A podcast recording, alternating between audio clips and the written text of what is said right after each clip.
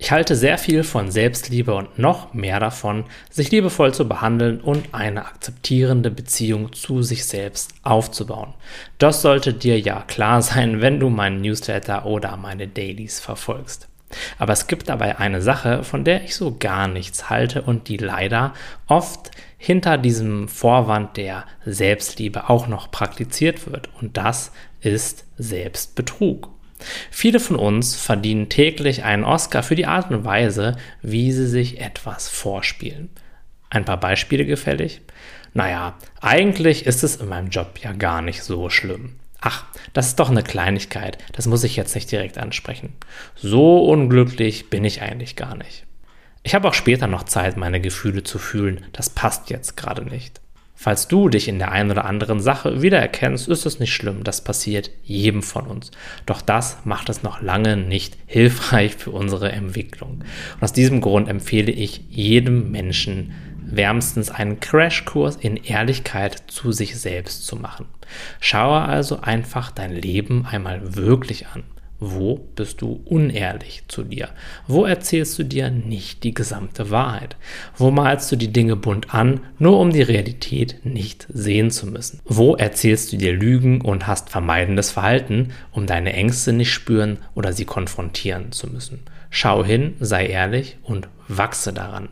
Und nochmal, bleibe auch dann liebevoll mit dir, wenn du dich in dem einen oder anderen Lebensbereich eben noch ein bisschen selbst belügst, beziehungsweise nicht ganz ehrlich zu dir bist. Das ist etwas ganz Menschliches und ganz Normales. Und trotzdem macht es eben total Sinn, anzufangen, das immer und immer mehr zu erkennen.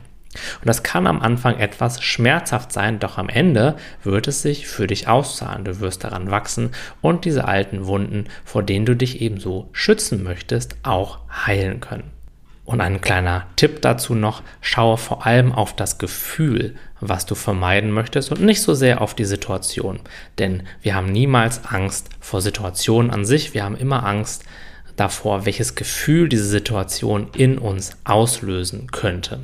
Aus diesem Grunde wollen wir uns niemals vor Situationen oder vor anderen Menschen schützen, sondern immer vor unseren eigenen Gefühlen.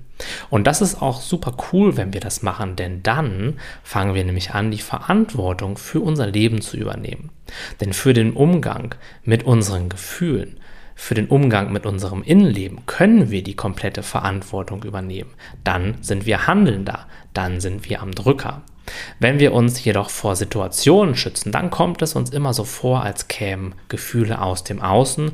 Und naja, wie du sicherlich auch weißt, ist es nicht ganz so einfach, oft auf das Außen Einfluss zu nehmen. Und dann fühlen wir uns natürlich hilflos und wie ein Opfer und wissen nicht so genau, was wir tun können. Wenn wir uns hingegen auf unser Inneres fokussieren und lernen, bewusst und akzeptierend und liebevoll mit allen Gefühlen zu sein, sie nicht zu bekämpfen, sondern sie einfach zu durchfühlen, dann werden wir uns auch dem Leben immer und immer mehr öffnen können, denn dann gibt es ja gar keine Situation mehr, die unangenehme Gefühle in uns auslösen können. Und selbst wenn das passieren sollte, wissen wir ganz tief in uns, es gibt keine negativen Gefühle und ich kann mit jedem Gefühl bewusst und akzeptierend umgehen. Dann muss ich mich nicht mehr schützen, dann kann ich mich dem Leben vollkommen öffnen, es genießen, ohne Angst vor Zurückweisung, ohne Angst vor Versagen und diesen ganzen anderen Ängsten. Denn wenn sie hochkommen, lasse ich sie einfach hochkommen, spüre sie und sie ziehen dann direkt weiter.